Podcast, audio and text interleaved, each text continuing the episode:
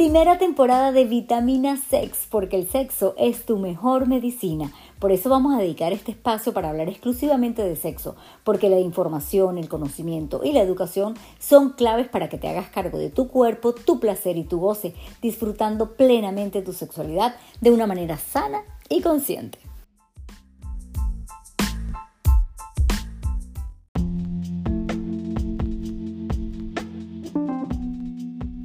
Hola, bienvenidos a este episodio de Vitamina Sex. Yo por aquí feliz y además con una curiosidad al mil, porque ya quiero saber más de este tema. Tenemos como invitado especial hoy en Vitamina Sex a Joseita. Él nos va a hablar acerca del chivari para entender un poco más de qué se trata esta práctica, este arte, diría yo. Y yo te voy a recomendar que de una vez lo sigas en Instagram para que puedas, a medida que vamos hablando acerca de esto, tú puedas ir viendo un poco las imágenes que él tiene ya publicados en su, publicadas en su Instagram, para que te vayas haciendo una idea y vayas entrando con nosotros en este tema tan interesante.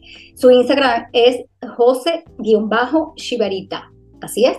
Sí, eso es. Perfecto. Bueno, bienvenido a Vitamina C, José, que encantadísima de tenerte por aquí, de verdad. Y pues, curiosidad, como te digo, de saber un poco más acerca de esta práctica que, mm, bueno, lo que he visto y lo que he podido de alguna manera investigar es un arte erótico japonés. Cuéntanos un poquito en qué consiste esta práctica y, y cómo poder nosotros también de alguna manera meternos en este mundo de lo que tiene que ver con este arte tan hermoso. Pues muchas gracias, gracias, un placer estar aquí contigo. Eh, pues bueno, es sí, el shibari ya me gusta definirlo como, como un arte erótico japonés de, comunicación con cuerdas, ¿vale? Realmente lo que hacemos con las cuerdas es, comunicarnos, ¿no? También, claro, se, realiza una inmovilización durante el proceso, pero shibari es mucho más que eso, ahora lo, lo vamos a ir hablando. Y bueno, sí, es un, es un arte porque realmente, pues bueno, eh, la, creación que hacemos a mí me parece, a la gente le parece bastante artístico, es como muy bonito, ¿no? Ya has dicho, cuando la gente ve, se meta en Instagram a ver las fotos o busque, pues eh, es, es, bello, ¿no? Es, es, bonito de ver. Y, y evidentemente es, un arte erótico, o sea, es, sexual porque las personas que, que participamos de ello, pues obviamente estamos erotizándonos, ¿no? Estamos realizando un, arte sexual y nos, y bueno, pues nos da placer. Ah, la diferencia, porque sí, sí, tiene que ver con esta inmovilización del cuerpo, pero, pero he visto que la diferencia con el bondage, por ejemplo, es, es como más esto, el tema de los nudos, de, de, de cómo, de, cómo eh, utilizar el, inclusive la anatomía del cuerpo para, para generar ciertas como, como figuras. Cuéntanos un poco más eh, acerca de esta diferencia, además de que no es nada más la inmovilización del cuerpo, sino que ya es, un poquito, vamos un poquito más allá de esto. Sí, eh, bueno, lo que pasa es que para, para nosotras, ¿no? para la mentalidad europea, eh, nosotras vemos eh, una foto o algo relacionado con Sibari y lo que vemos es una persona inmovilizada, ¿no? Porque está atada. Entonces, claro, en nuestra, en nuestra mentalidad más, cuadriculada, pues nos encaja dentro de una sexualidad no normativa, ¿no? Y como dentro del BDSM tenemos la, la B de bondage, pues eh, nos encaja muy bien, ¿no? Porque vemos inmovilización y lo metemos ahí pero realmente es bastante diferente. Aunque, aunque visualmente nos parezca parecido, es, bastante diferente. Eh, en el bondage, digamos que la, idea es, es, llegar a la inmovilización de la persona eh, utilizando mm, la máxima eficiencia, ¿no? los menos recursos, y, el objetivo es esa inmovilización. Por eso utilizamos pues, o, grilletes, ¿no? o esposas, o, una cinta americana, o sea, algo que de una forma rápida nos permite inmovilizar a la persona y jugar con la, con la erótica de la, de la inmovilización. Sibari es un proceso, realmente. Si, digamos que, el bondage es el objetivo de la inmovilización, Sibari nos centramos más en el proceso. Entonces, nos gusta y, erotizamos mucho todo el proceso de atado, todo el proceso de utilizar las cuerdas mm, en el cuerpo de la persona, ¿no? Lo que es acariciar el cuerpo con las cuerdas, utilizar diferentes tipos de cuerdas, cuerdas más rugosas, más ásperas o, más suaves, ¿no? Eh, jugar a mover a la persona, eh, que las cuerdas nos sirvan también para, para generar una tensión y, y, estar moviendo a la persona a la vez que la atamos, ¿no? En el fondo comunicándonos con ella. Y, por supuesto, llegar a una, a una, inmovilización con la que además jugamos también con, pues, bueno, con, predicaments, por ejemplo, ¿no? Con, colocar a la persona en una posición que pueda ser eh, incómoda para ella y jugar con esa incomodidad, ¿no? O, o, nada de eso. Simplemente una vez que la persona está inmóvil, pues también podemos jugar con su vergüenza, ¿no? Y observarla y, tener ahí cierta conexión sexual con ella. Y por último, el, desatado también forma parte del proceso, ¿no? Yo siempre lo digo en los talleres que, que, no es solo una cuestión de atar a una persona, sino también de cómo la desatamos, ¿no? Y cómo jugamos con esa erótica de, utilizar las cuerdas para, para despertar sensaciones en el cuerpo, ¿no? Dónde las pasamos, cómo las pasamos, esa, esa caricia, ¿vale? Entonces, eh, digamos que Sibari es mucho más que inmovilización definitivamente es un proceso que desde que inicia es erótico, ¿no? Todo esta, este juego, esta comunicación, todo esto es muy erótico, ¿cierto? y una vez que ya la persona está, está atada, ¿qué, qué, papel juega entonces esta persona y el, y el que ata? Eh, ya, eh, porque eh, como, como lo bonito es que desde el inicio es un proceso completamente erótico y disfrutable, pero que luego entonces, ¿qué, qué, sucede con la persona que está atada con el ata? Bueno, pues depende. Ten en cuenta que esto es una conexión, ¿no? una, comunicación sexual entre dos personas. ¿no? Es como si le preguntamos a alguien qué sucede cuando liga una noche y se va a la cama con alguien. ¿no? Pues depende de las personas y depende de lo que, de lo que nazca. ¿no? Yo, la grandísima mayoría de las veces, no voy con una idea prefijada. ¿no? Al final, eh, tú empiezas a atar a una persona, empiezas a interactuar, eh, escuchas a la persona de muchas formas, porque hay escucha activa y pasiva y hay escucha con palabras y sin palabras, ¿no? Y, vas viendo qué te despierta, qué, qué, le está gustando más, qué, dónde, por dónde va su deseo, ¿no?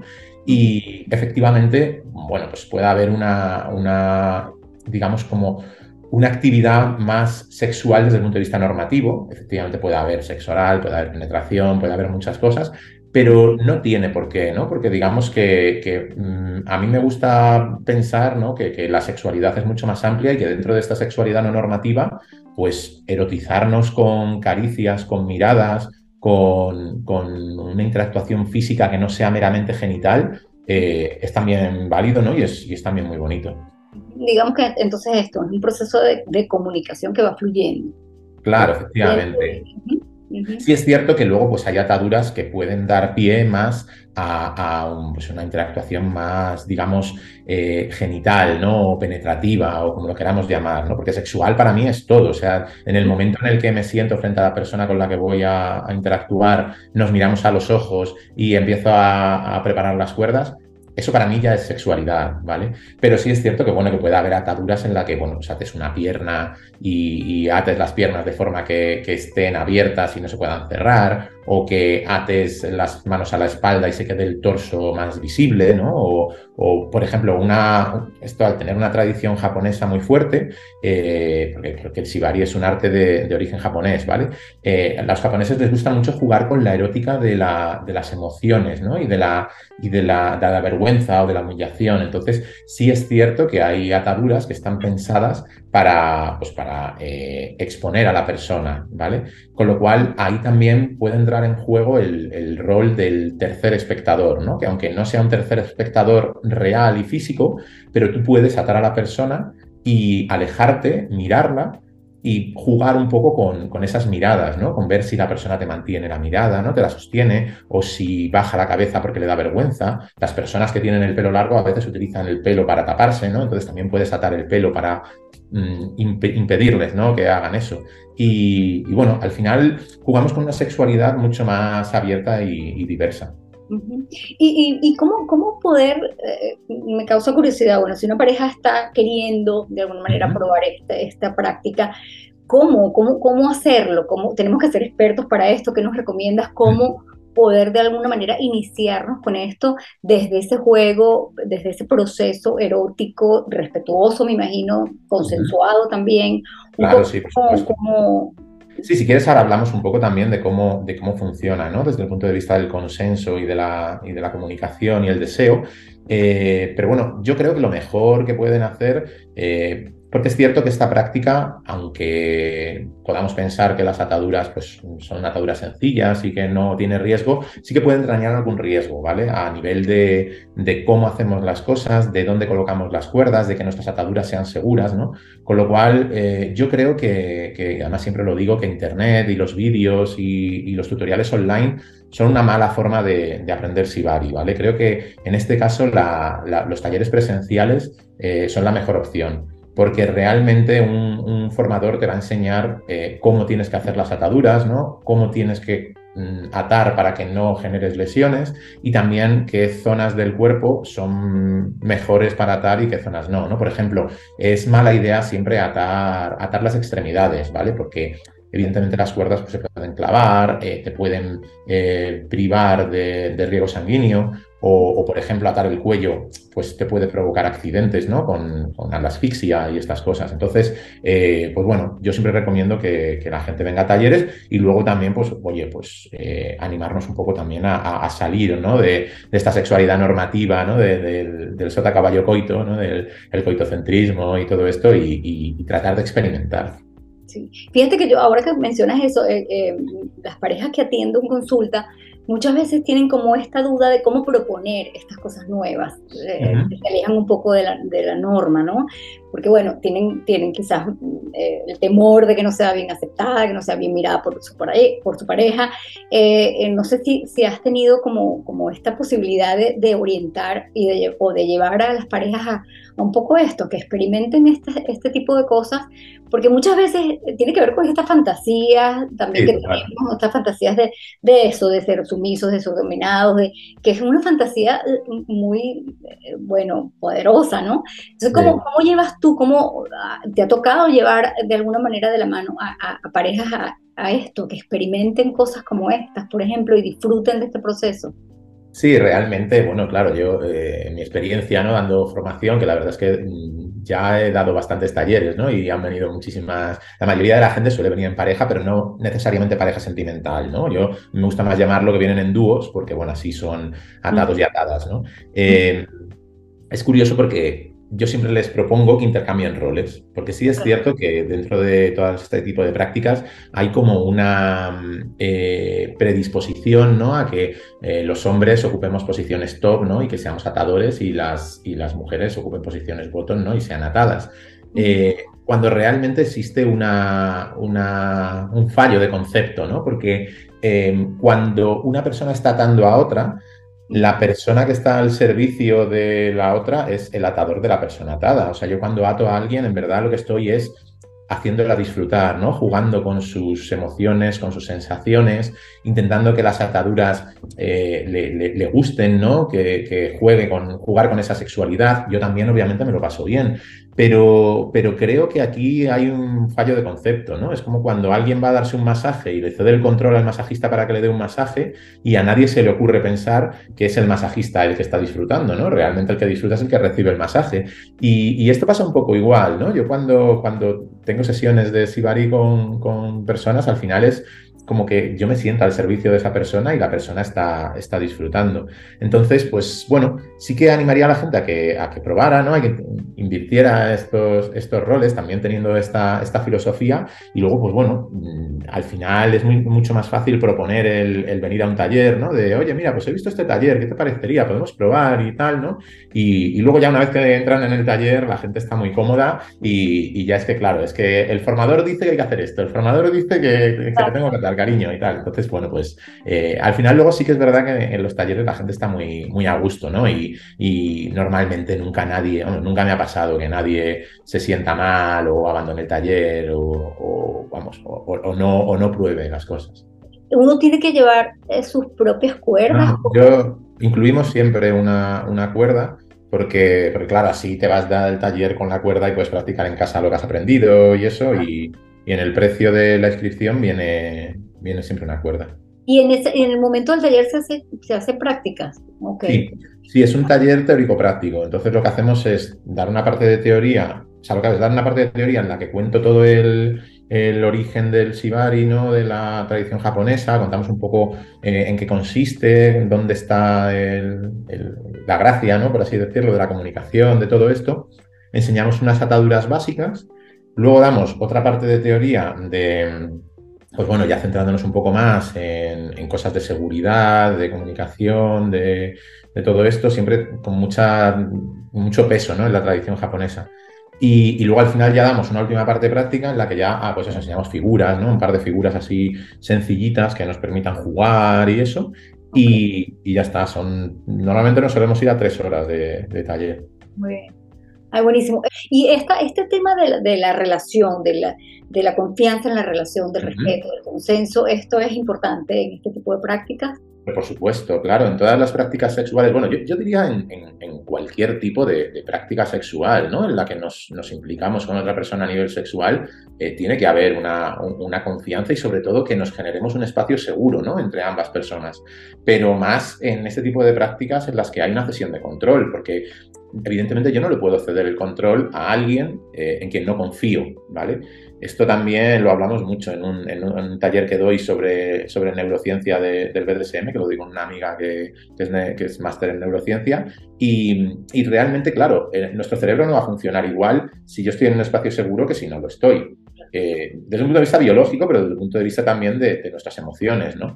Con lo cual, sí, claro, es muy importante que al menos dos cosas, o sea, que confiemos en la persona, una confianza de, pues, plena, ¿no? De que sé que va a estar todo bien y que pase lo que pase, pues voy a estar eh, sostenido, ¿no? Y, voy a estar a gusto, pero luego también, por otro lado, una confianza en, su, destreza, ¿no? En que lo que me va a hacer está bien hecho y que no, y que no tengo que preocuparme de, que, pues, de que bueno, puede, haber accidentes, ¿no? Y todos podemos cometer errores, pero que, lo, que las prácticas que haga sean prácticas pues, seguras y sensatas, ¿no?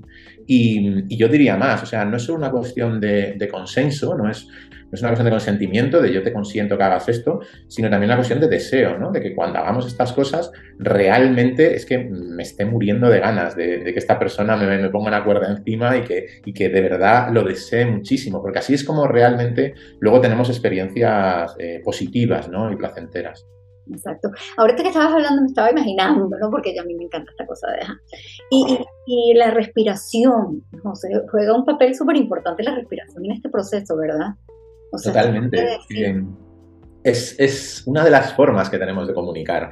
Eh, yo muchas veces me pasa que estás tratando a una persona me gusta mucho atar en silencio, me gusta atar con música, pero también me gusta atar en silencio, porque cuando estamos en silencio, aparte del, sonido de las cuerdas cayendo contra el suelo, ¿no? Y de, de, la fricción de las cuerdas con el cuerpo, con las manos, eh, también escuchas muchas cosas, ¿no? Y escuchas evidentemente la, respiración de la, la persona. Eh, también el proceso de atado es un proceso muy íntimo, en el que siempre tienes a la persona muy cerca, la tienes piel con piel, con lo cual eso es muy común, ¿no? Que, pases tu, oído, ¿no? Tu, cara cerca de su cara y que sientas su respiración.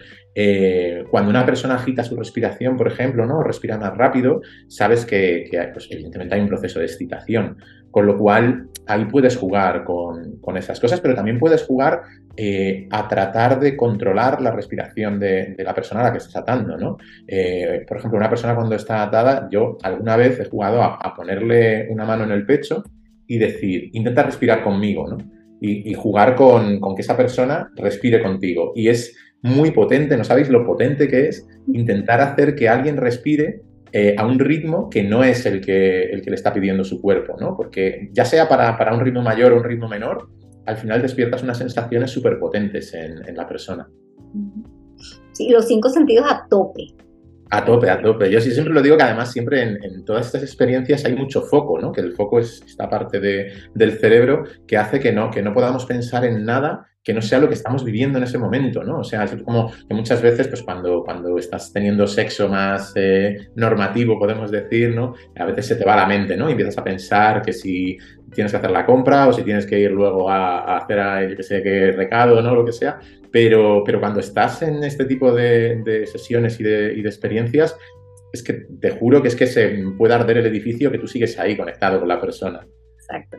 Es, sentir en lugar de pensar, es como dicen Efectivamente. que me encanta ese abandono a las sensaciones, eso es wow. Una pregunta que me, surgió también en el momento que estabas eh, hablando, ¿los ojos eh, están cerrados, están vendados, pueden estar abiertos? Eso también depende. Pues como, como en la mayoría de preguntas, las respuestas depende, ¿no? Claro, es que a veces eh, es muy potente jugar con la, con la, con la comunicación visual, ¿no?